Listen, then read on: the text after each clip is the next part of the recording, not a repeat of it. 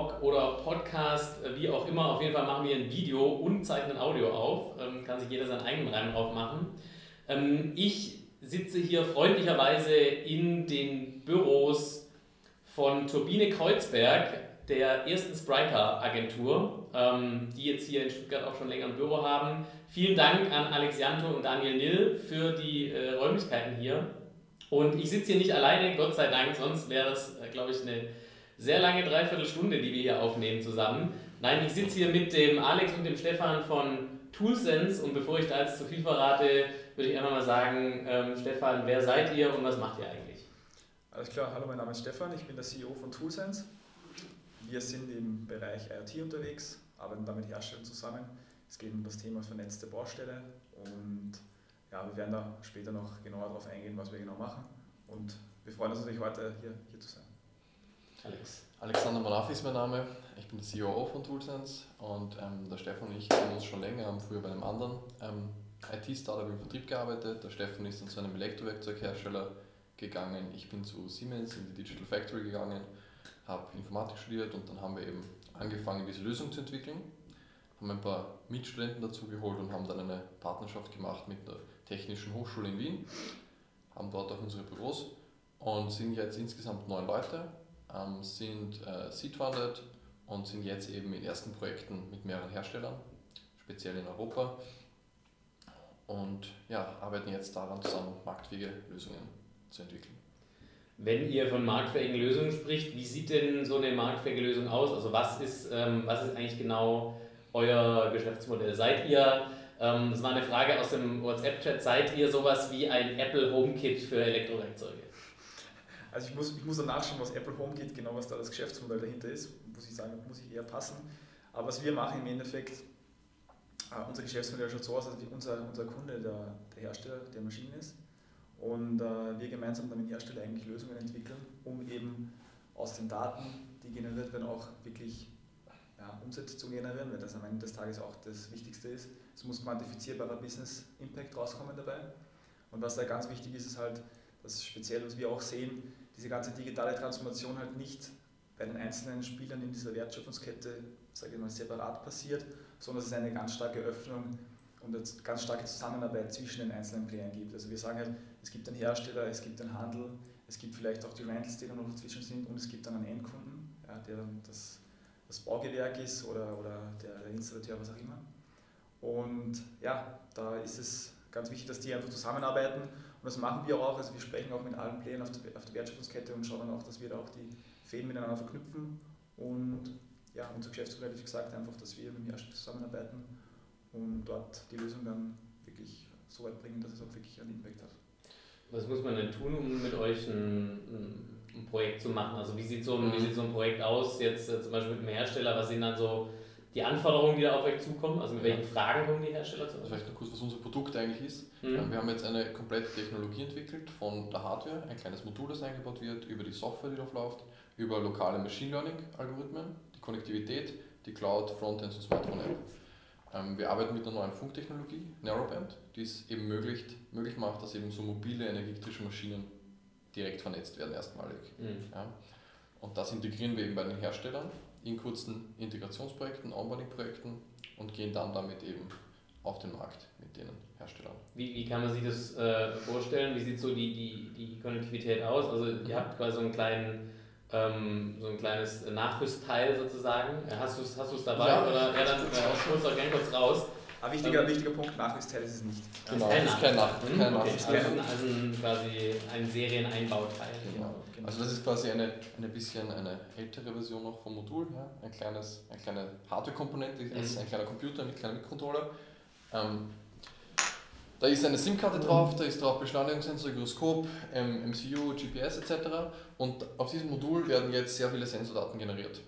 Ähm, mit, äh, mit wie es bei Bagan, Caterpillar, Komatsu etc. läuft, die haben auch solche Tracker sozusagen, ja, und die werden einfach raufgestreamt mit mhm. GSM, mit 3G, 4G, whatever. Ähm, das ist aber da nicht möglich, kostet viel Geld, ist sehr energieintensiv und unsere technische Komponente, unsere technische Kompetenz ist, dass wir diese Daten lokal im Modul schon verwerten. Zum Beispiel, wenn ich mit einem Kombihammer ja, zwei Stunden auf der Baustelle arbeite, entstehen schon mal 400, 500 Megabyte an Sensordaten. Mhm. Jetzt kann ich das nicht hochschicken. Und ist auch uninteressant, ich will keine Graphen haben. So, mhm. was wir machen, wir analysieren die Daten, die Sensordaten auf dem Modul und sagen, ähm, wird gebohrt, wird gestemmt, mit welcher Intensität wird gearbeitet und ungefähr ähm, in was für einen Durchmesser von Verbrauchsmaterial etc. sind wir. Und dann schicken wir nur noch die Information hoch. Ja. Und so können wir eben ähm, sehr gute Insights bekommen, mit denen auch wirklich Geld verdient werden kann für den Hersteller ja, unter der Handel und eben das Ganze sehr energiesparsam und sehr günstig. Genau, genau. Das heißt also in, ähm, für mich in Business-Casper-Sprache übersetzt, äh, ihr mhm. sammelt die Daten, die so eine Maschine generiert, über die Sensoren, schickt die ähm, über das mobile Datennetz in eine Cloud und ähm, wertet die dann auch aus, beziehungsweise genau. die werden dann beim Hersteller in der Regel mhm. ausgewertet. Wichtig ist aber ein Punkt. Äh, was da jetzt gefehlt hat, ist, die Auswertung der Daten basiert auf der Maschine schon. Also am, Mikrocontroller. Das ist ein ganz, ein ganz großer Unterschied. Aktuell läuft es eigentlich so, dass okay, ich sammle die Daten, streame sie hoch in der Cloud, werden sie dann genau. aggregiert und ausgewertet. Wir machen das nicht. Ja? Wir machen das direkt auf dem Controller von der Maschine. Das heißt, wir, wir nehmen am Anfang einen Datensatz, werten den aus, machen daraus Algorithmen, mhm. spielen die runter auf den, auf den Mikrocontroller und dieser klassifiziert die Daten dann direkt schon auf dem Modul. Warum machen wir das? Der schickt dann die Insights hoch und so wird dann das Modell immer weiter verbessert. Genau. Mhm. Aber wichtig, dass der entscheidende Punkt ist, dass durch die neue Technologie, die wir nutzen, die halt wesentlich energiesparsamer äh, funktioniert und auch wesentlich günstiger ist, müssen wir mit den Datenmengen runterkommen. Ja? Mhm. Das heißt, alles, was da Daten anfällt und keine, keine qualitativen Daten sind, können wir nicht schicken. Das heißt, wir schmeißen das einfach weg und senden nur mehr die Qualitätsdaten hoch. Das heißt, wenn ich jetzt sage, ich nehme jetzt das Beispiel her, ich will jetzt nicht wissen, wenn ich haben will zum Beispiel die Laufzeit von der Maschine, dann will ich jetzt nicht die einzelnen Sensorparameter hochschicken oder die Sensordaten, sondern ich sage, okay, diese, diese Auswertung macht die Maschine selbst auf Ebene der Maschine und schickt mir nochmal hoch, okay, so und so lang ist gelaufen. Ja. Wie viel, also du hast vorhin so von 300, 400 Megabyte Datensätzen gesprochen, die so eine Maschine generiert, in welchem Zeitraum einer Stunde? Also ein Kombi haben wir ähm, innerhalb von zwei Stunden, von zwei Stunden. sind das gleich mal 400, 500 Megabyte und mit dieser Technologie kann ich eben nur 500 Kilobyte, okay. ein halbes Megabyte okay. pro Monat hochschicken. Okay. Das hast ja. du schon gesagt, da habe ich vielleicht, genau. äh, hab ich vielleicht äh, nicht richtig aufgepasst, aber das heißt, im Endeffekt ähm, bekomme ich dann nicht einen großen Batzen an Daten, genau. sondern nur noch das, was mich davon eigentlich wirklich genau. interessiert. Das ist das Ziel. Also, was wir machen, wir arbeiten mit dem Handel, mit dem Hersteller, mit den Rentals etc. Und wir geben jedem quasi einen Zugang, der ihm genau die Daten anzeigt, die interessiert. Zum Beispiel den Hersteller vielleicht ähm, Service. Ja, zeigen ihm genau die Insights für den Service an und den Handel interessiert eins, der möchte mehr verkaufen. Und dem zeigen wir dann, okay, bei dem, dem, dem Kunden kannst du, gibt so und so ein Potenzial, dass du zum Beispiel mehr verkaufst.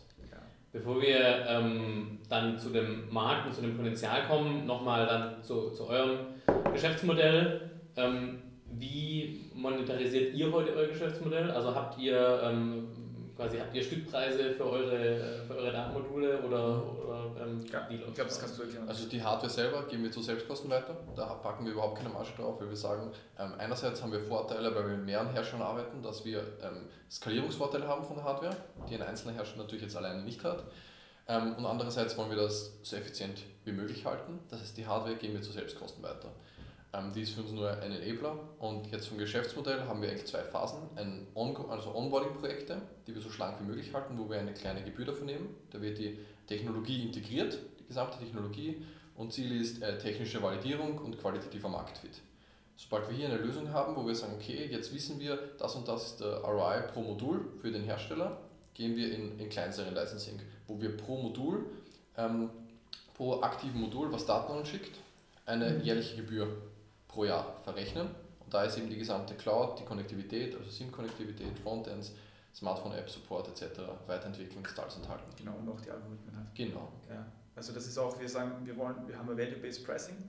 Das heißt, das hat den Vorteil, dass wir sagen, okay, die Hardware ist wirklich für uns rein Enabler. Wir wollen diese, diese, diese Skaleneffekte, diese Vorteile über die Menge, wollen wir an, an die Hersteller weitergeben. Ja? Und wir sagen, okay, wir nehmen, unser Modell ist dort, wir sagen, dort von dem, wo ihr euch, wo ihr mehr Umsätze machen könnt, wo ihr euch vielleicht mehr Potenzial zum Sparen rausholen könnt, mhm. dann nehmen wir einen kleinen Teil davon. Mhm. Ja? Okay. Und dann ist es auch absolut fair, weil am Ende des Tages muss die Lösung wirklich einen quantifizierbaren Business Impact bringen. Und wir sagen, okay, wenn wir das aufzeigen können, dann wollen wir einen kleinen Teil davon haben. Und ich glaube, das ist auch ein ganz fair, faires Modell.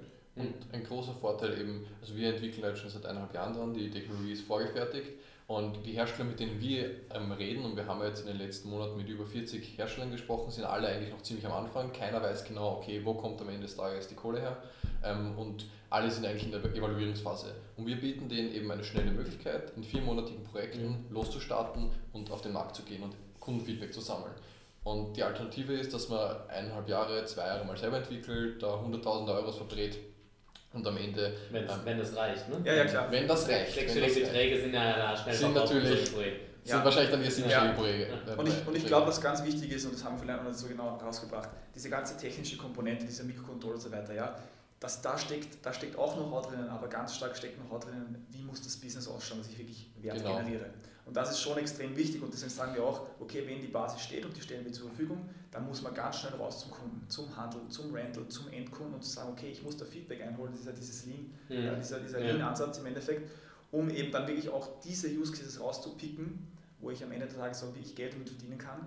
Und äh, das hat dann auch maßgeblich Auswirkungen natürlich auf die Algorithmen, weil ich sage, okay, welche Daten brauche ich? Ja.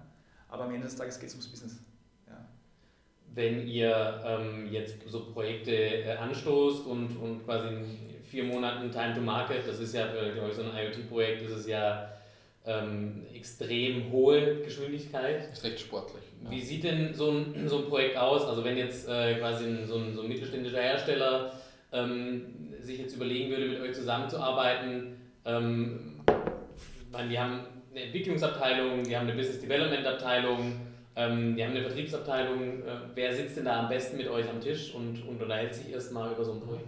Also ganz wichtig ist, dass man mal ganz, ganz oben anfängt. Ja. Es muss mal, es muss mal, sage jetzt mal, ein, ein Sign-off geben von, vom Top-Level, dass solche Projekte auch wirklich durchgeführt werden. Weil das ist oft das Thema, das sind in ihren Sparten drin, in ihren operativen Rollen. Und äh, wenn, wenn das keine gewisse sage ich mal, Wichtigkeit hat, dann ist es schwer, da auch wirklich Leute loszureißen für so ein Thema. Mhm. Ja.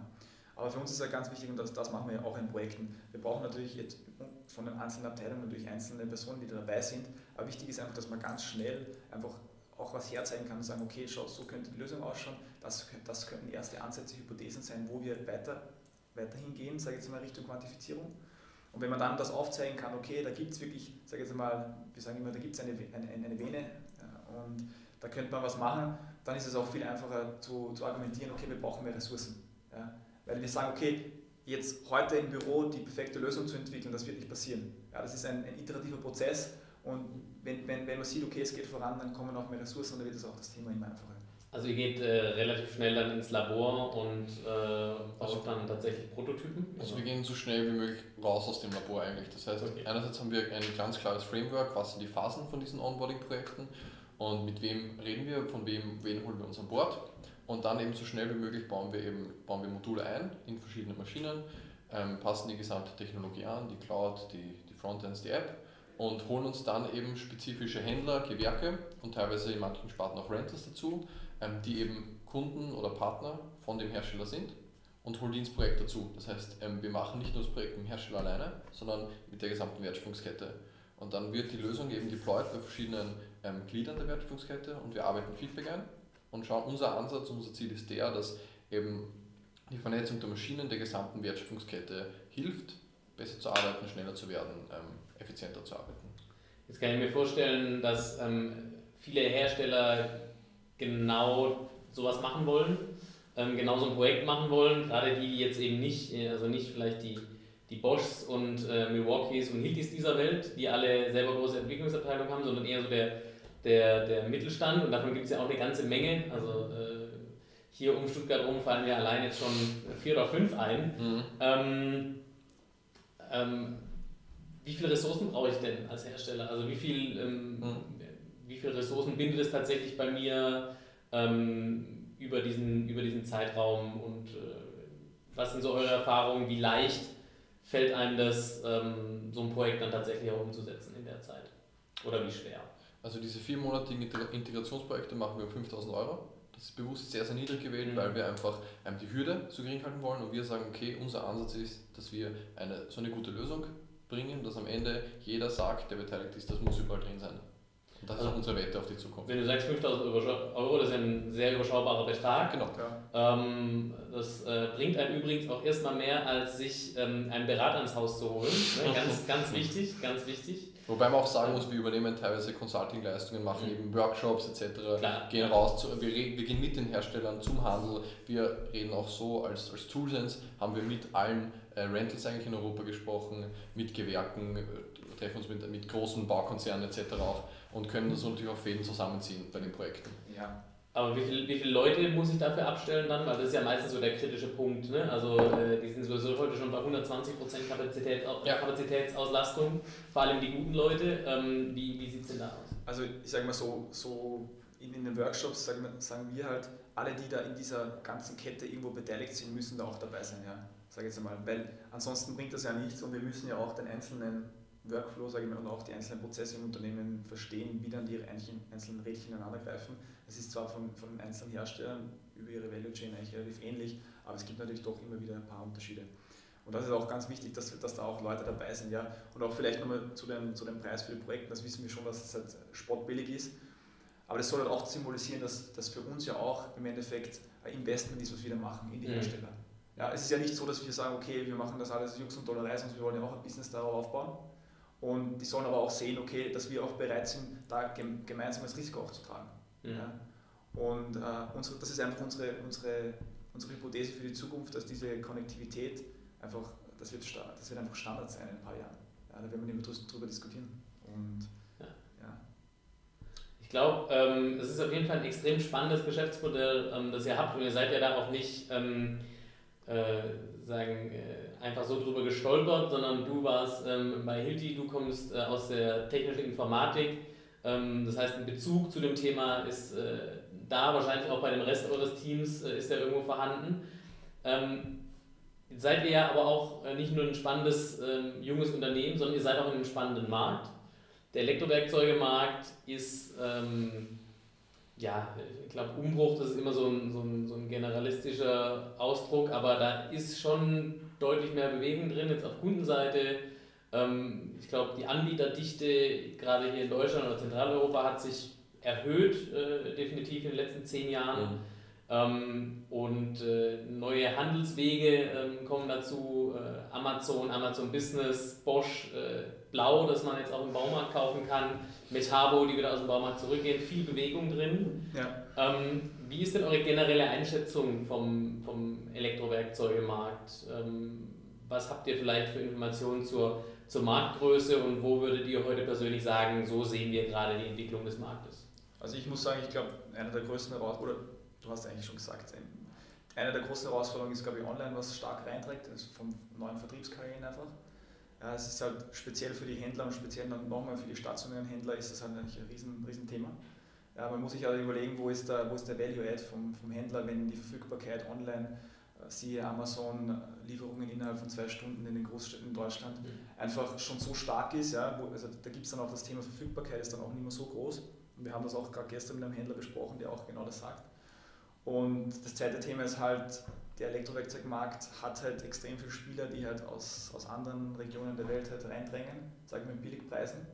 Und auch die Differenz in, in der Qualität ist, glaube ich, meiner Meinung nach einfach nicht mehr so groß. Das Delta ist nicht mehr so groß. Und da ist halt eine große Herausforderung für die Hersteller im Premium-Segment, damit sie ihre Margen halten können, müssen sie halt neue Wege finden. Und da sehen wir, unserer Meinung nach wird das halt nur über Services laufen. Ja. Und wo es auch wichtig ist, dass ich dann Leute habe, Personen habe, die stark sind, die auch äh, ausgebildet sind, wo ich dann diesen Mehrwert auch wirklich transformieren kann zum Endkunden. Und ich glaube, das, ist, das sind zwei große Trends. Und da sehen wir uns einfach mit unserer, sage ich, mit diesem digitalen Ansatz und auch den Daten, die ich da einfach bekomme von den Maschinen, das ist das Futter für diese Services. Ja. Und ich glaube, das wird, das wird das Wichtigste werden für die großen, großen Premium-Hersteller und auch für die, für die mittelständischen Unternehmen, um dann auch wirklich in Zukunft noch erfolgreich zu sein und auch wirklich Geld zu verdienen, weil nur rein der Preiskampf, das wird auf, auf lange Zeit nicht, nicht, nicht, das wird einfach nicht möglich sein. Ja. Das geht ja jetzt schon. Äh, es, wird immer, es wird immer einen geben, der das günstiger macht. Ja. Ja, und diese Differenzierung kann nur mehr, kann nur mehr über, über Value-Added Services sein. Also ich habe ja zu, ähm, oder beim, beim letzten, bei der letzten Demexco mal halb im Spaß, halb im Ernst zu Tobias Tschitsch von Konturen gesagt, Elektrowerkzeuge online zu verkaufen, das macht ja betriebswirtschaftlich heute eigentlich gar keinen Sinn mehr. Ähm, zumindest bei den, bei den Roherträgen, die ich kenne, ähm, die damit verbunden sind. Ähm, was ist denn deine Einschätzung zum, zum Markt? Was kannst du denn noch ähm, ergänzen zu Stefans Sicht? Also was auf jeden Fall auch noch zu Brüchen führen wird, ist eben die Vernetzung der Maschinen. Bis jetzt war das aufgrund der vielen Technologien ähm, mehr Feature, Bosch Trackman Tools, ähm, Milwaukee OneKey etc. geht es viel um ja, einfach Tool-Einstellungen, das sind eigentlich Features, ja, aber es hat jetzt noch nicht den Business Impact. So, jetzt aber mit der direkten Vernetzung ähm, werden auch ähm, neue Geschäftsmodelle möglich. Also Hilti geht ja mit Flotte schon in eine Flexibilisierung, ja, also monatliche Raten und eben der nächste Schritt ist eben dann wirklich Pay-per-Use. Ja, und das wird, ähm, ist eben nur möglich durch die direkte Vernetzung und eine hundertprozentige ja, Datenvalidität. Ja, das, ja. das Wichtige auch das Pay-per-Use ist, das kommt jetzt stark, also auch die Idee kommt jetzt stark von den Rentals. Ja. Weil die halt sagen, und das haben die auch uns gesagt, äh, von, von da haben wir auch den Input, dass sie sagen, okay, die wollen halt in Zukunft auch über die Differenzierung einfach so machen, dass sie sagen, okay, ich, ich rechne jetzt nicht mehr stundenweise ab, sondern ich sage wirklich, dein Arbeitsvorgang war so und so oft und ich kann dir da ganz genaue Transparenz geben und, und dafür verlange ich auch mein Geld. Und das ist auch ein Vorteil, weil der Kunde versteht das ja auch. Ja, wenn ich sage, okay, du hast jetzt den Arbeitsvorgang zehnmal gemacht oder tausendmal gemacht, dass ich da anderes Pricing dahinter habe, ist klar. Was ist der Input dahinter? Im Endeffekt, es wirkt sich ganz stark auf viele Parameter dann aus, ja, auf Servicierung, auf Wartung, auf all diese Themen. Ja. Und deswegen wollen wir das auch haben. Aber dann wird es natürlich auch interessant, weil dann der nächste Punkt, wenn ich einerseits ähm, Hersteller habe, die auch einen Direktvertrieb zum Beispiel haben, ähm, ich hab, äh, und die haben Informationen genau, wo sind Baustellen, wie, wird, äh, wie werden die Maschinen eingesetzt, wo kann ich was verkaufen.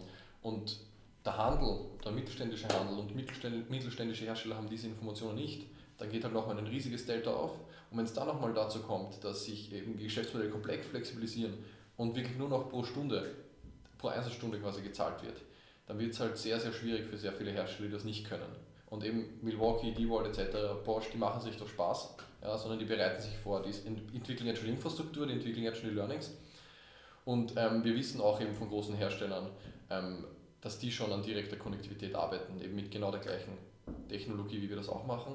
Aber für den mittelständischen Hersteller ist das eben in so einer Geschwindigkeit nicht so leicht umsetzbar, wie das für einen Bosch natürlich ist. Ja. Ja. Und ich glaube auch, das Thema ist halt immer, Verkauf passiert auch dann, wenn ich sage, okay, ich bin mit dem richtigen Produkt zur richtigen Zeit am richtigen Ort. Ja. Und diese Information, sage ich jetzt mal, kommt, da kommt sicher ein Teil davon aus der Maschine raus. Und das wird halt das ganze Vertriebsmodell einfach verändern. Ja. Ich war ja selber im Außendienst, ich weiß das, okay, man macht Tourenplanungen, man fährt zu dem, zu dem, zu dem Kunden, hat das irgendwie eingezogen, was auch immer. Aber wenn ich sage, okay, ich fahre wirklich dorthin, wo das große Potenzial ist und ich sehe das anhand der Daten, dann habe ich einen ganz anderen Produktivitäts- Sprung, den ich da mache als, als, als Verkäufer. Ja, und das wird, das wird das schon nachhaltig verändern. Ich denke mal, was ist passiert mit den ganzen Geschichten mit Google, äh, mit Google, mit Google AdWords, diese ganze Maschinerie, was da im Hintergrund eigentlich ist, mit, mit Datentransparenz, Datenbroking und was, mhm. was der Geier was, wo, wo, wo sage ich mal, speziell Marketing-Tätigkeiten dann dahinter sind, die gesteuert werden. Das wird auch im Vertrieb passieren, glaube ich, auch in, in, der, in, in der Welt des Baus. Was auch wichtig ist, also wir sehen da auch schon nochmal eine, große Chance für Premium-Hersteller, sich jetzt gegenüber Konkurrenten aus Asien oder whatever zu differenzieren, indem sie sagen, okay, ich, ich nehme die, nehm die Daten, ja, ich nehme die Nutzungsdaten, ich nehme die Informationen und entwickle darauf aufbauend neue Services, wo es dann auch in Richtung ähm, Consulting geht, Produktivitätsconsulting etc. Ja, und kann eigentlich so eine starke Partnerschaft zum, zum Gewerk aufbauen. Das ist auch nochmal ein ein großer Vorteil, den, den der stationäre Handel mit Außendienst speziell hat, ja, dass der solche komplexen Produkte und Services sehr gut verkaufen können wird. Da wird sich ein Amazon schwer tun. Ja, genau. Also prinzipiell kann man glaube ich sagen, der, der Elektrowerkzeugemarkt, der, ähm, der wird komplexer, also er wird, er wird wettbewerbsintensiver und er wird komplexer und die Anforderungen der Kunden gehen auseinander. Ich glaube, das sind ja drei große Themen, ähm, auf die man auf jedes Einzelne eingehen kann. Also würde ich ganz gern mal als erstes auf das Thema steigende Komplexität eingehen. Denn du hast schon gesagt, ähm, die, die, was ist die Rolle des Handels und äh, du hast, glaube ich, auch, äh, oder du, ich weiß nicht mehr genau, auf LinkedIn damit beschäftigt, in einem, in einem von euch verfassten Artikel, sozusagen, welche Rolle hat da noch der Handel? Ähm, Habe ich, äh, hab ich irgendwo gelesen, sehr spannend, die verlinken wir dann auch übrigens, ähm, die, die, die Artikel. Ähm, ihr habt ja schon sehr viel auch da geschrieben. Ähm, aber ist es nicht zwangsweise so, dass in diesen ganzen Connected Tool Cases äh, die in sich ja auch immer komplexer werden? Also muss man ja da auch irgendwie über Anwendungen differenzieren und so weiter und so fort. Mhm. Ähm, kann das der Handel dann überhaupt noch? Also muss da nicht der Hersteller automatisch eine viel engere Beziehung zu seinem Endkunden aufbauen? Also müssen Elektrowerkzeughersteller nicht eher zu einem sich stärker Richtung einem Hilti entwickeln, die ja heute schon einen größeren Teil der Wertschöpfungskette abdecken? Ja, ich, ich, ich glaube, das Thema, gerade speziell jene Hersteller, die mit dem Handel zusammenarbeiten, um den Kanal einfach als Verkaufskanal zu nutzen, ich glaube, da geht es generell einfach die Herausforderung, ist okay, wer hat mehr Macht und wie müssen wir zusammenarbeiten, dass es funktioniert. Ich glaube schon, dass es dass die Digitalisierung eher dazu führen wird, dass die Produkte grundsätzlich eher komplexer werden und dadurch auch der Beratungsaufwand steigt. Ich glaube aber auch, dass genau hier auch die Stärke liegt, wenn der Händler eben gute Personen hat und gutes Personal hat, diese Produkte auch zu verkaufen, dass, dass hier auch ein Mehrwert liegt, speziell einfach in, der, in dieser menschlichen Komponente, das auch wirklich zu transportieren. Ich verstehe das natürlich, ist, man muss sagen, ich glaube, diese komplexeren Produkte, da haben Direktvertriebe schon auch Vorteile. Ja, das muss man auch sagen. Also die haben halt ihre eigene Vertriebsmannschaft und die kann auch dementsprechend geschult werden. Ich glaube aber, dass es für viele Hersteller einfach gar nicht möglich ist, einen Direktvertrieb aufzubauen. Das heißt, sie haben keine Wahl, sie müssen wahrscheinlich dieses Modell, sage ich mal, mit dem Händler machen. Und ich glaube, dass es richtig ist. Wichtig ist nur, dass man eben dann gemeinsam an einem Strang zieht und von Anfang an den Händler auch mit reinnimmt. Und das machen wir auch bei den Projekten. Ja, ich glaube, ich glaube, die ganz Großen haben sicher die, die, die Power, da sehr viel zu verändern, auch im Vertriebskanälen. Ich glaube aber, dass gerade diese Tier 2 ähm, Hersteller ja weniger Möglichkeiten haben. Und ich glaube, ich weiß auch nicht, ob der Markt, sage jetzt mal, 10 oder 20 verschiedene Hersteller mit Direktvertrieb überhaupt verträgt. Ja. Mhm. Man muss ja auch überlegen, okay, Direktvertrieb ist auch teuer, das muss ja auch wieder zurückkommen, ob sich das überhaupt wirtschaftlich ausgeht. Ja. Das heißt, wenn jeder, dann jeder Direktvertriebsmitarbeiter vom Elektrowerkzeughersteller nur eine Stunde in der Woche beim Kunden wäre, dann äh, wäre der Kunde 20 Stunden in der Woche damit beschäftigt, mit dem Elektrowerkzeughersteller genau. zu sprechen. Und ich glaube aber auch, und da, Sinn, da, da noch ganz kurz rein, ich, ich kenne das ja auch aus meiner eigenen Vergangenheit, ja, die Generation, sage jetzt mal, wo es da jetzt den Generationsswitch gibt, die dann in Zukunft die Geschäftsführer der Unternehmen sein werden und der Gewerke sein werden, die werden sich diese Zeit auch nicht mehr nehmen.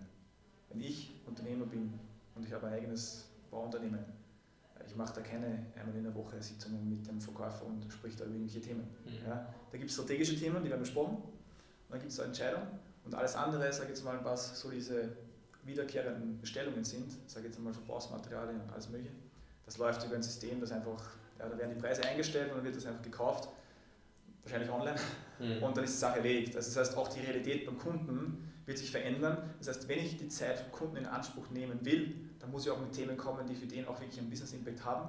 Und ich kann mit dem nicht über irgendwelche, sage ich jetzt einmal, ja, unrelevanten Themen sprechen, weil man, darf eins nicht vergessen, Elektrowerkzeuge sind sicher wichtig, aber der Anteil, sage ich jetzt mal, an den Gesamtkosten von einem Unternehmen, der ist verschwindend klein. Mhm.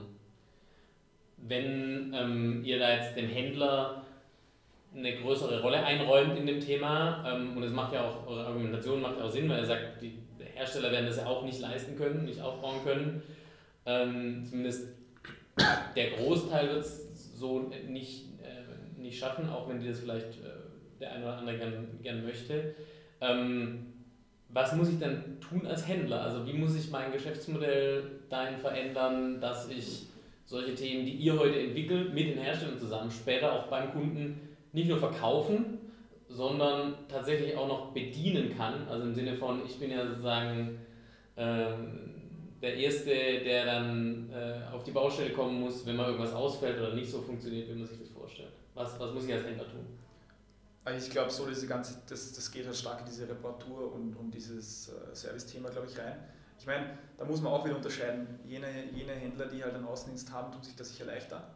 Äh, jene Händler, die da, sage ich mal, rein diese Brick-and-Mortar-Geschäfte haben, wo, wo, kein, wo kein Verkäufer jetzt draußen im Feld ist, haben wir sicher auch eine Herausforderung. Aber ich glaube, das ganze Thema, wenn man sich das anschaut, wie das jetzt läuft bei rein Online-Händen, ja, und ich nehme jetzt wieder, sage jetzt einmal Amazon hier als Beispiel, diese ganzen Logistikprozesse, ja, das wird halt schon stark vereinfacht, indem einfach irgendwo Informationen zur Verfügung gestellt werden, wo ist das Ding, in welchem Zustand, wer holt es ab. Also diese Transparenz, was da passiert, wird ja auch die ganzen Prozesse vereinfachen. Mhm. Und ich glaube, das wird auch ein wichtiger Schlüssel für den Erfolg sein, ob man auch diese Logistikprozesse dann wirklich so abwickeln kann, dass der Kunde auch sagt, ja, das funktioniert wirklich sehr gut.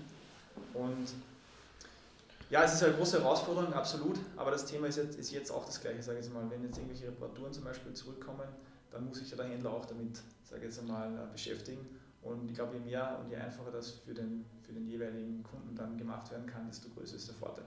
Ja. Mhm. Vor allem ist auch die Frage, wie, ähm, wie sehr bindet man Händler ein und wie präsentiert man die Information. Also der durchschnittliche Händler hat jetzt keine Business Intelligence Abteilung, sondern deswegen ist es auch so wichtig, dass wir die Daten und Informationen schon so aufbereitet präsentieren, dass der das wirklich Step by Step einfach durchgehen kann und abarbeiten kann. Genau. Also wir haben da auch so einen Zugang, dass wir sagen, okay, der, der Händler oder der, derjenige, der das doch bedient, der kriegt einfach ganz, ganz klare Call to Actions, wo er genau. sagt, okay, das sind die Daten aggregiert in ausgeschriebener Form. Ruf den an zu dem und dem Thema. Genau, Passt. genau. Also es muss halt, das, ich sage immer, warum funktioniert das Smartphone so gut? Weil es einfach total einfach zu bedienen ist. Ja? Und, und im Endeffekt muss das genauso auch hier sein. Ja? Also diese, diese ganze Datenaggregation, diese Intelligenz im Hintergrund muss es so machen, dass der Mensch das ganz einfach benutzen kann. Und ich glaube, dann kann man auch wirklich einen, einen, einen richtig, richtig quantifizierbaren Business Impact rausbekommen. Wenn ich sage, okay, ich sehe auf einen Blick, was muss ich machen und ich mache es dann. Und ich glaube, das ist halt wichtig, dass man dann dem Händler einfach ein Tool gibt, dass er sagt, okay, ich kann das ganz einfach benutzen. Da wird man dann auch vielleicht in Zukunft über, über so Themen wie Plattformen sprechen können oder gemeinsame, gemeinsame Tools, ja, weil ich, ich gehe nicht davon aus, dass jetzt die einzelnen Hersteller ihre eigenen Tools dann beim Händler platzieren wollen, das glaube ich ja nicht. Aber da wird man sehen, was in Zukunft passiert. Das sind jetzt ein bisschen ein paar Schritte vorausgedacht, aber diese, diese, diese ganz einfache Benutzung dieser Daten und dieser, dieser, oder eigentlich Informationen, das ist sicher auch ein, ein ganz großer Schlüssel. Ja. Es muss einfach funktionieren. Ähm, ihr habt ja vorhin schon so ein bisschen ähm, durchblicken lassen, dass ihr mit vielen Händlern und auch Vermietern, die ja auch so eine, so eine ähm, ja, Man-in-the-Middle-Rolle heute schon haben, bei Vermietern sicherlich anders als, als bei Händlern, aber ähm, seid viel mit denen in Kontakt, ähm, seid viel am Markt außen unterwegs. Was ist denn so euer Eindruck von den Händlern? Also was äh, quasi an, an welchem Punkt muss ich denn als Händler kommen, um diesen, diesen Wandel im Markt, ähm, der zum einen von der technologischen Seite her kommt, zum anderen von der Kundenanforderungsseite, das ist immer schlecht, wenn ich in der Mitte bin und von zwei Seiten Veränderungen auf mich zukommen. Ähm, was muss ich tun, um, um da wirklich ähm, ähm, ja, bereit dafür zu sein? Also, ich meine, äh, die einen fangen vielleicht an zu sagen, wir müssen dafür irgendwelche Datenbanken aufbauen, die anderen fangen an zu sagen, wir müssen die, die technologischen, systemischen Grundlagen schaffen. Ähm, ist es das oder, oder ist es was anderes? Also ich sehe das eher so und das ist ja auch unser Zugang. Wichtig ist mal grundsätzlich die Bereitschaft zu haben, einfach mal im Kopf zu denken, okay, jetzt wird sich was verändern. Weil die Veränderung kommt und das ist auch die einzige Konstante in, in der Geschichte. Dass Aber das haben immer überraschend viele tatsächlich. Ja, also ja. Man, man, man, ich glaube, was, was auch ganz wichtig ist, Offenheit und die Karten wirklich am Tisch legen. Ja? Die Hersteller und die Händler müssen ehrlich zueinander sein und ehrlich miteinander reden. Ja? Weil jeder weiß, dass dieser digitale Wandel kommt und jeder knarzt und weiß, oh, okay, wie wird sich das auf, auf mich auswirken. Aber ich glaube, das Heil ist nicht darin zu suchen, irgendwo eigene Lösungen zu entwickeln, sondern wirklich auch miteinander zu sprechen. Und da sehe ich schon sehr viel Potenzial und ich glaube, da kann man vieles noch besser machen und sagt, okay, man redet wirklich proaktiv und geht aus seiner Komfortzone raus, um zu sagen, hey, was können wir gemeinsam machen, um in Zukunft noch einen Platz auf dieser Welt zu haben, weil ich glaube, das Thema wird schon ganz stark alles verändern, was wir, was wir bisher kennen. Und, und ich glaube, da braucht es im Kopf einfach Offenheit, aber wir sehen das auch von den Händlern speziell, dass die sagen, okay, wir wissen ganz genau, wir sehen das ja jeden Tag, wir spüren das ja auch, dass diese Generation, wie es jetzt früher war, einfach, sag jetzt mal, aus dem, aus dem Arbeitsleben rausgeht und die neue Generation kommt. Und die spüren das natürlich in den Umsätzen, die spüren das auch in der Kundenbindung. Und ich glaube, das Bewusstsein ist da, man braucht nur diese, diese sag jetzt mal, diese, diese Einstellung, okay, ich will da etwas versuchen, ich will da was machen und dann sind wir auch da, um das aufzugreifen und was wir brauchen, das ist Feedback. Wir brauchen Feedback, wir müssen verstehen, wie läuft es im Handel, wo können wir ansetzen und das muss mit den Herstellern gemeinsam entwickelt werden. Und grundsätzlich auch von den Voraussetzungen werden es einfach Händler mit Außendienst wesentlich einfacher haben als die ohne, die einfach nur im Laden sitzen. Und was auch jetzt schon viele Händler machen, ist, dass sie auch, muss gar nicht mit ähm, äh, IoT sein, aber halt einfach Service entwickeln, ja, mhm. die eben weggehen vom reinen transaktionalen Geschäft und einfach den Kunden beraten. Ja.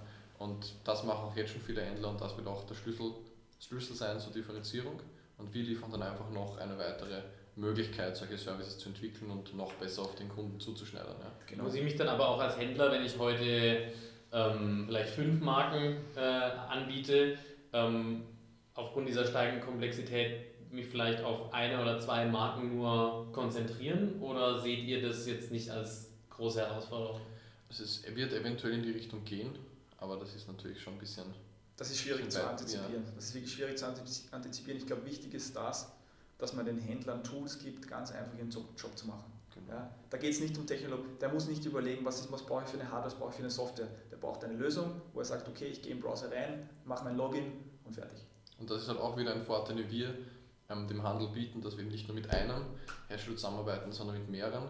Ja, und so eben ähm, eine Plattform bieten, dem Händler eine Plattform bieten und der muss sich nicht um 20 verschiedene Systeme kümmern, weil das funktioniert nicht. Ja. Das gleiche Thema gibt es ja bei den Rentals. Ja. Ich, wir haben vorher ganz kurz angesprochen, die großen, ja. Bagger, großen Baggerhersteller, jeder hat seine eigene Lösung, seine eigene Telematiklösung. Den Rentals ist das aber, die können das nicht nutzen, ja? weil wenn der kein einheitliches System hat, wo der das in sein ERP-System reinkriegt, dann kann der diese Daten nicht verwerten, wenn er einen Maschinenpark hat von hunderttausenden Assets. Und das sagen das wir auch, das ist halt für die aktuell wirklich ein Problem. Die haben, die haben Caterpillar Fleet, die haben Komatsu Connect etc. und müssen mhm. jetzt irgendeinen Weg finden, dass sie mit den Daten auch arbeiten können. Atlas Copco Fleet Manager und etc. Und jeder möchte sein eigenes System, sein eigenes proprietäres System haben, aber das ist dann halt für den Anwender nicht wertstiftend. Genau, beim Händler ist das gleich. Das ist halt ein Vorteil, den wir auch bieten, eben diesen Plattformgedanken. Ja. Das ist ein, ein gutes Stichwort und ähm, das war auch eine, eine Frage aus WhatsApp. Ähm, müssen Hersteller offene Schnittstellen anbieten? Und ich möchte da noch ergänzen, ihr habt ja selber auf LinkedIn in den Erwartungen für 2018, ich glaube, das kam von dir, äh, Alex, ähm, Plattformlösungen ähm, als Kooperation mehrerer kleinerer oder mittelgroßer Hersteller. Ähm, wie ist es Brauchen wir offene Schnittstellen bei den Herstellern? Also grundsätzlich, ähm, uns, unsere Kunden, weil du gesagt hast, kleinere Mittelständler sind, sind Hersteller im Bereich von 50 Millionen bis zu den größten machen 4 Milliarden. Und eben die Schnittstellen, die du angesprochen hast, also die Schnittstelle, die da, da an den Handel geht, an die Rentals etc., ist eigentlich ToolSense. Und wir, ähm, wir abstrahieren eigentlich. Ja, wir haben einerseits die Maschinenkomponente, wo ähm, unterschiedliche Spannungsversorgungen sind, unterschiedliche Interfaces, UART, Campus, whatever. Das abstrahieren wir und schaffen eigentlich eine Basis, eine Schnittstelle, von der aus man dann als Data Hub fungiert und Daten verteilt. Ja, also die Schnittstelle eigentlich, die wir durchsetzen wollen im Connected Tools Markt ist ToolSense. Und ich glaube, was auch noch die Frage war, ist, dass wird, werden die einzelnen Hersteller so im Endeffekt ihre Daten dann poolen in ein System, wo dann der Nächste, der das braucht, einfach darauf zugreifen kann. Ich glaube, da zielt auch die Frage ab, soweit ich, glaube, so habe ich das verstanden mhm. auch. Und ich glaube schon, dass es so sein wird. Ich meine, das Thema ist, man muss wieder unterscheiden. Die ganz großen Player, sage ich jetzt mal die Tier 1 Player, wir haben sie schon angesprochen, die werden versuchen, die gehen alle in die Richtung Vollsortiment. Das heißt, die wollen eigentlich den ganzen Maschinenpark anbieten, den ein Kunde brauchen könnte. Ja. Und wollen da halt andere Hersteller rausschmeißen. Ich meine, Heat ist da sehr erfolgreich mit dem Flottenmanagement die da halt äh, im Endeffekt den ganzen Kunden ausstatten. Mhm. Und darin, darin, glaube ich, geht auch die Strategie hin. Ich glaube aber, das Thema wird sein, dass es beim Kunden immer so sein wird, dass ein gewisser Anteil von Maschinen eben nicht nur von einer Marke kommt und da wird es dann spannend. Ja? Weil wenn ich sage, okay, ich verkaufe das Thema Digitalisierung über, das, über, über Produktivitäten beim Kunden, ja, über, über Vereinfachung seiner Prozesse, dann, muss, dann müssen auch wirklich alle Hersteller und alle Maschinen die Daten liefern, ansonsten macht es keinen Sinn. Ich kann jetzt sagen, für 60% meiner Maschine bekomme ich Daten und, und für die anderen nicht. Ja. Also ich glaube, da braucht es sicher mehr Zusammenarbeit, da werden wir sehen, wo sich, da, wo sich da die Reise hinentwickelt. Aber das ist ein bisschen in die Zukunft jetzt gedacht, weil ich glaube, jetzt geht es mal darum, wirklich äh, quantifizierbaren Business Impact über Use Cases zu bekommen. Und wenn das klar ist, dann muss man sich überlegen, okay, wie, können, wie, muss, wie muss das Setup beim Kunden sein oder ja, eigentlich beim Kunden oder beim Händler sein, damit das auch wirklich auf die Straße kommt, weil das ist ein entscheidender Punkt. Ich meine, so Standardisierungen werden ja auch aus einem Grund getrieben. Ja damit alle in Wahrheit daraus einen Vorteil haben, um da auch wirklich monetarisieren zu können. Und ich glaube, das wird kommen. Ja. Das heißt, ähm, Standardisierung und ähm, TUSENS sozusagen als, äh, als Standard-Schnittstelle ähm, in, den, in den Geräten. Genau. Ähm, Use Cases ist ein, ein, gutes Stichwort auch, ähm, das du gerade gebracht hast. Ähm, wie, wie, schätzt ihr denn die, die Entwicklung in diesem Connected Tool Markt ein? Das ist ja jetzt für sich schon ein relativ neuer Markt. Es gibt ähm, Telematik bei Baumaschinen, ähm, bei, bei, bei LKWs, ähm, Connectivity bei Kfz äh, gibt es auch schon länger. Ähm, also länger in, in Internet, äh, im Internetzeitalter quasi, also, also fünf Jahre, also von der Ewigkeit. Ja. Ähm, wie wird sich das im Connected Tools Bereich entwickeln? Also was tut sich da dieses Jahr? Was, was, bis wann sind da wirklich Use Cases auch zu erwarten? Also gerade im Elektrowerkzeugbereich sind halt völlig andere Use Cases als jetzt bei großen Maschinen wie Bagern etc. Gerade zum Beispiel bei, weil das Thema Wartungskosten bei einem 200, 300 Euro Akkuschrauber nicht das Thema ist, der wird im Normalfall einfach weggeschmissen. Mhm. Ja. Das heißt, wir haben gerade im Elektrowerkzeugbereich fokussieren wir uns stark auf ähm, das Thema Sales Intelligence. Also wie kann mit diesen Maschinendaten mehr Umsatz generiert werden, mehr Maschinen verkauft werden, mehr Verbrauchsmaterial verkauft werden, neue digitale Produkte und Services. Das ist für uns in, diesen, in dieser Sparte Elektrowerkzeuge eigentlich der große Use Case. Mhm. Ja, also das heißt, es geht, sage jetzt einmal, wie kann ich aus diesen Daten dann wieder zusätzliche Umsätze genau. generieren? Weil es macht einen riesen Unterschied. Ich habe einen 100.000 Euro Bagger, wo ich sage, okay, jede Minute Standzeit von dem Ding Stillstandszeit kostet halt richtig Klar, Kohle. Da ist Predictive Maintenance genau, sozusagen. Genau, genau. Wer das als erstes wirklich ja. knackt, der. Genau, genau, genau. Also wenn der Mann mit dem neuen Hydraulikschlauch schon dran steht, äh, während der Bagger noch läuft und sagt, in einer halben Stunde genau. ähm, reißt er euch, dann genau. äh, der, der gewinnt dann erstmal. Aber ähm, trotzdem würde ich ganz gerne mal ähm, darauf zurückkommen, wenn wir über Use Cases sprechen. Ähm, wie kann ich mir das denn vorstellen? Und ähm, da können wir jetzt gerne was konstruieren oder ihr habt bestimmt für euch schon mal Fälle konstruiert, aber über Daten von Maschinen mehr Verbrauchsmaterial zu verkaufen, das ist ja der feuchte Traum eines jeden, äh, äh, eines jeden Händlers und mhm. eines jeden Direktvertriebsunternehmens, also ähm, zumindest die, für die ich gearbeitet habe, logischerweise. ähm, aber wie, also wie kann ich mir das vorstellen? Wie merke ich denn ähm, tatsächlich über Maschinendaten, dass ich jetzt äh, 25 neue Schrubbscheiben brauche? Also wir wollen da jetzt natürlich nicht zu sehr in die Tiefe gehen, weil das natürlich so die, die Secret Sauce ist. Aber grundsätzlich eben geht es über Sensordaten, dass ich darauf einfach ableite auf eben Real-World Use Cases. Genau, ich, also das haben wir, da, da steckt wirklich die Intelligenz drin. Das heißt, ich nehme wirklich die Daten, schaue mir das an, mache daraus Modelle, wo ich sage, okay, damit kann ich das mit einer hohen Wahrscheinlichkeit feststellen. Es geht nicht darum, dass ich genau sagen kann, okay, das geht jetzt, ich sage, da kann ich jetzt auf einen Millimeter genau messen, dass, dass das, oder nehmen wir einen Bohr, Bohrvorgang, ja, ich weiß genau, jetzt hat er mhm. den genau Millimeter tief gebohrt. Das werde ich, das werde ich in diesem Segment gar nicht schaffen können, weil ich, ich habe einfach nicht das Potenzial, da jetzt das Ding mit Sensoren Und es, es liefert ja auch keinen Wert. Ja. Ja. Ja. Es, ich, kann, ich kann da nicht jetzt tausende Sensoren reinpacken, um das genau zu messen. Das heißt, du musst einen anderen Weg gehen, das heißt, ich muss die Daten nehmen und daraus Muster finden. Ja, darin Muster finden. Und das kann ich halt heutzutage eben mit immer stärker werdenden Hardware, kann ich das halt wirklich lokal machen. Ja, da kann ich halt die, Logarith äh, die Algorithmen dann wirklich darauf laufen lassen. Und da steckt auch wirklich dann die, die Secret Source drinnen, wo es auch, sage jetzt mal, viel Zusammenarbeit mit den Herstellern braucht um ganz genau zu verstehen, wie tickt die Maschine mhm. ja, und was, was, was kann ich jetzt rauslesen.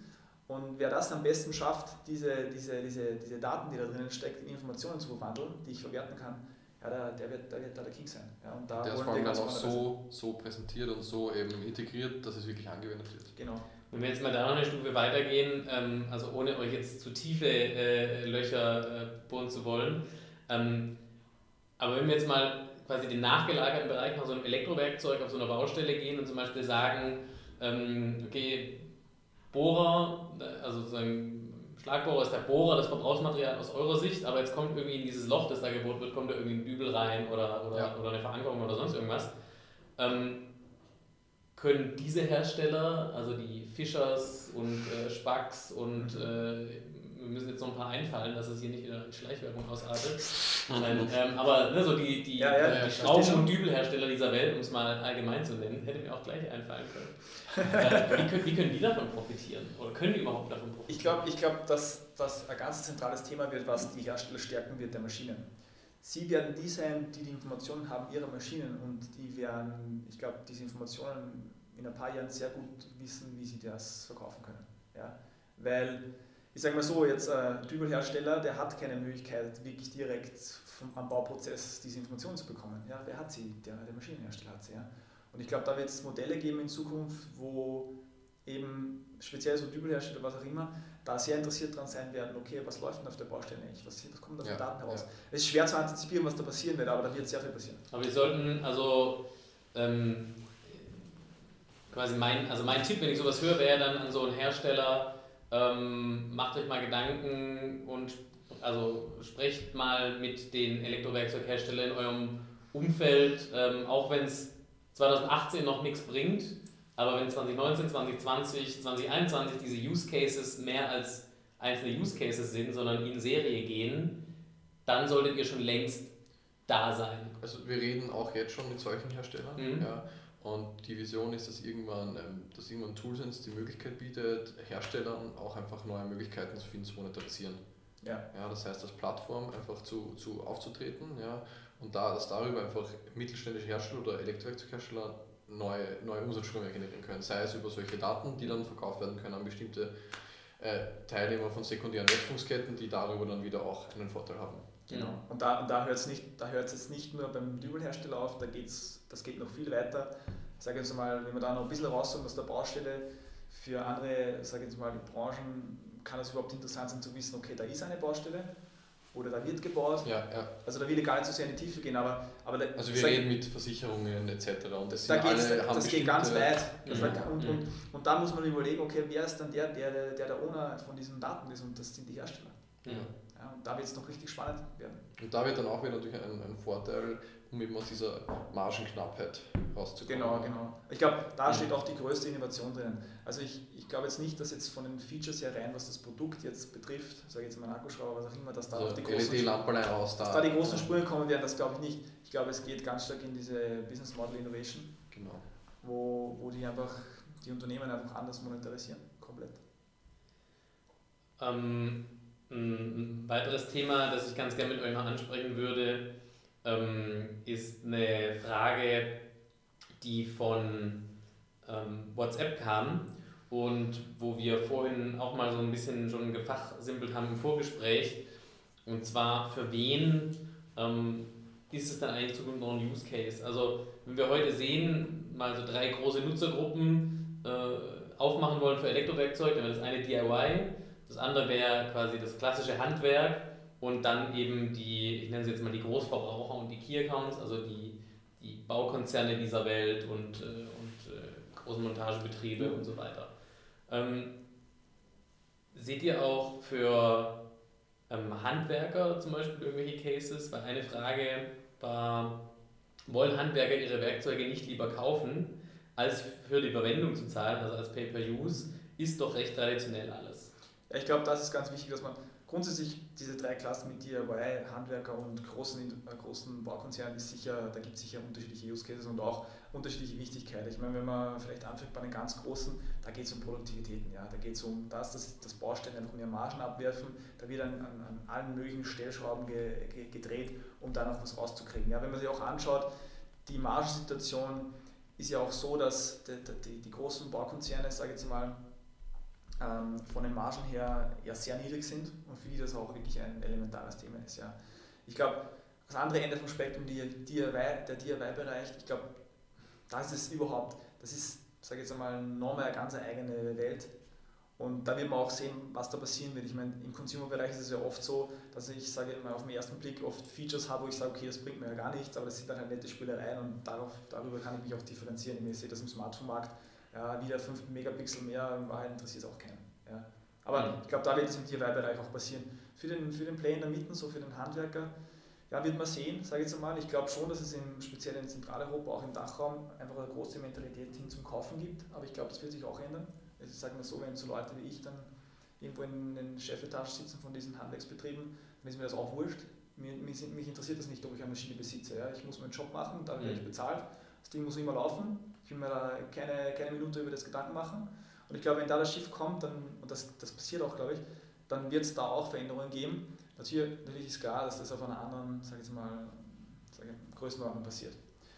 Und da muss man auch mit reinnehmen, im Endeffekt auch länderspezifisch. Ich meine, Großbritannien und Frankreich sind von Haus aus viel mehr Richtung Rental und viel mehr dieses, dieses Per-Use-Ding gewohnt. Ja, und ich glaube, dass auch stärker reinkommt in, in Zentraleuropa, weil, ja, warum auch nicht? Ich meine, es, geht nicht darum, Dinge zu besitzen. Die Sharing Economy gibt es ja woanders auch. Mhm. Was auch einfach ein wichtiges mhm. Thema ist, bei, ist, ist das Thema Asset Management, ja, was, was eben auch wieder zu, zu Effizienzsteigerung führt, zu Produktivitätssteigerung, also wo sind meine Maschinen, in welchem Zustand, wie wird damit gearbeitet, etc. Und das dann auch wieder übergreifend. Ja. Und eins ist vielleicht noch wichtig, ich meine, wenn man sich anschaut, die großen Bauunternehmen, die sind dann mega professionell, die tracken auch wirklich alle Kennzahlen. Ja. Und ich glaube, gerade im Handwerksbereich muss man da halt sehr stark schauen, welche Branche. Es macht sicher einen Unterschied, ob das jetzt ja. ein reines Bauunternehmen ist, ein Trockenbau oder Elektroinstallateur oder, oder, oder ja, was auch immer. Da muss man auch schauen, wie professionalisiert sind die einzelnen Subbranchen. Ja? Und darauf aufbauen muss man auch schauen, okay, wie kann ich dort Mehrwert vermitteln, weil es wird wahrscheinlich schwer, wenn ich sage, okay, ich habe jetzt irgendeinen Geschäftsführer im Trockenbau und der macht das halt Pi mal Daumen und äh, mehr so Hands-on-Mentalität und schaut sich auch gar nicht so sehr seine Produktivität an. Da wird es wahrscheinlich schwer, da irgendwas zu, rein zu mhm. Und ich glaube, da muss man auch schauen, okay, in den Subbranchen, wie weit sind die Kunden? Und das wird schon wichtig werden, um dann auch wirklich diese Produkte und Services auch an den Mann zu bringen. Also wie sind die Spezifika der jeweiligen Verticals ja. sozusagen? Das heißt, wir haben ähm, jetzt äh, über euch gesprochen, über euer Geschäftsmodell, darüber, wie sich der Markt verändert und für wen sich somit in der Konsequenz äh, quasi Sinn ergibt, in diese Richtung zu gehen, Connected Tools. Zum Schluss, für wen es wahrscheinlich weniger Sinn macht. Ja, sobald ich quasi ins Handwerk gehe, ist es ein Thema, das eher so dritte oder vierte Priorität vielleicht hat, ähm, weil die Kunden noch nicht so weit sind, anders als jetzt auf Baustellen mit großen, äh, ähm, ja, großen Baukonzernen. Man muss immer schauen. Eines noch vielleicht ganz kurz zu dem. Gerade im Bau ist es so, da gibt es große Generalunternehmer und die vergeben sehr viele Aufträge im Sub. Diese Produktivität auf der Baustelle kann nur dann umgesetzt werden, wenn diese Subunternehmer auch genau diese Produktivität auch rausholen können. Ja. Und ich glaube, da wird es einen großen Druck geben von den großen Generalunternehmern, runter in dieser Kette, in, diesem, in dieser Subkette, dass die auch sagen, hey Leute, ihr müsst so und so arbeiten, weil ansonsten kann diese ganze, dieser ganze Apparat nicht laufen und dann kriege ich die Produktivität auch nicht umgesetzt. Ja. Zum Abschluss vielleicht, was, was seht ihr jetzt ähm, für dieses Jahr ähm, als, als, als euer Ziel oder was glaubt ihr, wo sich jetzt dieses Jahr der Markt entwickeln wird? Ähm, wird sich die Entwicklung da beschleunigen im Connected Tools Bereich? Wann sehen wir die ersten ähm, Cases wirklich in der Praxis, äh, auch jetzt quasi über die großen Player hinaus? Also unser Ziel grundsätzlich ist jetzt einerseits das Produkt noch weiter zu entwickeln, Use Cases zu standardisieren und dann natürlich ähm, so schnell wie möglich maximale Marktabdeckung und eben 2018 noch ähm, mit einer gewissen Anzahl an Lizenzverträgen rauszugehen und da wirklich marktfähige Produkte draußen haben. Nicht nur jetzt im Elektrowerkzeugbereich, sondern auch in anderen Sparten vom mobilen energetischen Maschinenbau. Aber im Elektrowerkzeugbereich geht es jetzt stark darum, zusammen mit dem Hersteller, zusammen mit dem Handel, die ähm, Projekte zu treiben und da am Ende wirklich sagen zu können, dass so und so, so und so wird damit wirklich Geld verdient und das zu quantifizieren zu können. Ja, ja. ja. Und ich glaube, der Elektrowerkzeugmarkt und die Hersteller, sage jetzt einmal, das ist, das wird, noch, wird auch noch ein bisschen dauern, glaube ich. Mhm. Also der Markt ist, glaube ich, ist wirklich massenmäßig. Genau, das ist wirklich massenmäßig außen ist, glaube ich, wird es noch ein bisschen dauern. Aber wir sind ja nicht nur im Elektrowerkzeugbereich unterwegs, wir sind ja auch bei anderen, sage ich jetzt einmal, Verticals nennen wir das, unterwegs, wo die Maschinen wesentlich größer sind und wesentlich teurer sind und da sind die Player auch wesentlich schneller am Markt draußen. Aber es wird spannend auf jeden Fall. Sehr schön. Es wird spannend, es bleibt spannend, es war auch schon spannend. Ähm, mit euch kann man in Kontakt treten über äh, www.toolsense.io, yes, genau. über LinkedIn, wo ihr sehr aktiv seid. Ja. Ähm, und ähm, E-Mail, Twitter, Handy. Über E-Mail, Twitter, Handy. Ihr seid quasi ähm, ihr seid Multichannel-Unternehmer. Yes. Äh, äh, das ist sehr gut. Und ihr seid auch immer wieder auf Veranstaltungen unterwegs. Wo kann man, wenn man jetzt sagt, äh, die Jungs würde ich gerne mal treffen, wo kann man euch denn treffen? Also im Februar werden wir zusammen mit der Deutschen Telekom auf dem Mobile World Congress sein in Barcelona. Dann werden wir voraussichtlich auf der Eisenbahnmesse sein und eventuell wieder im April mit der Deutschen Telekom auf der Hannover Messe. Sehr schön. Und dann im Oktober diesen Jahres vielleicht beim Digital Commerce Day B2B Special hier in Stuttgart. Würde mich sehr freuen. Ähm, Stefan, Alex, vielen Dank für eure Zeit und äh, ich glaube, das war nicht unser letztes Gespräch. Super, vielen danke Dank. auch. Danke. Bye.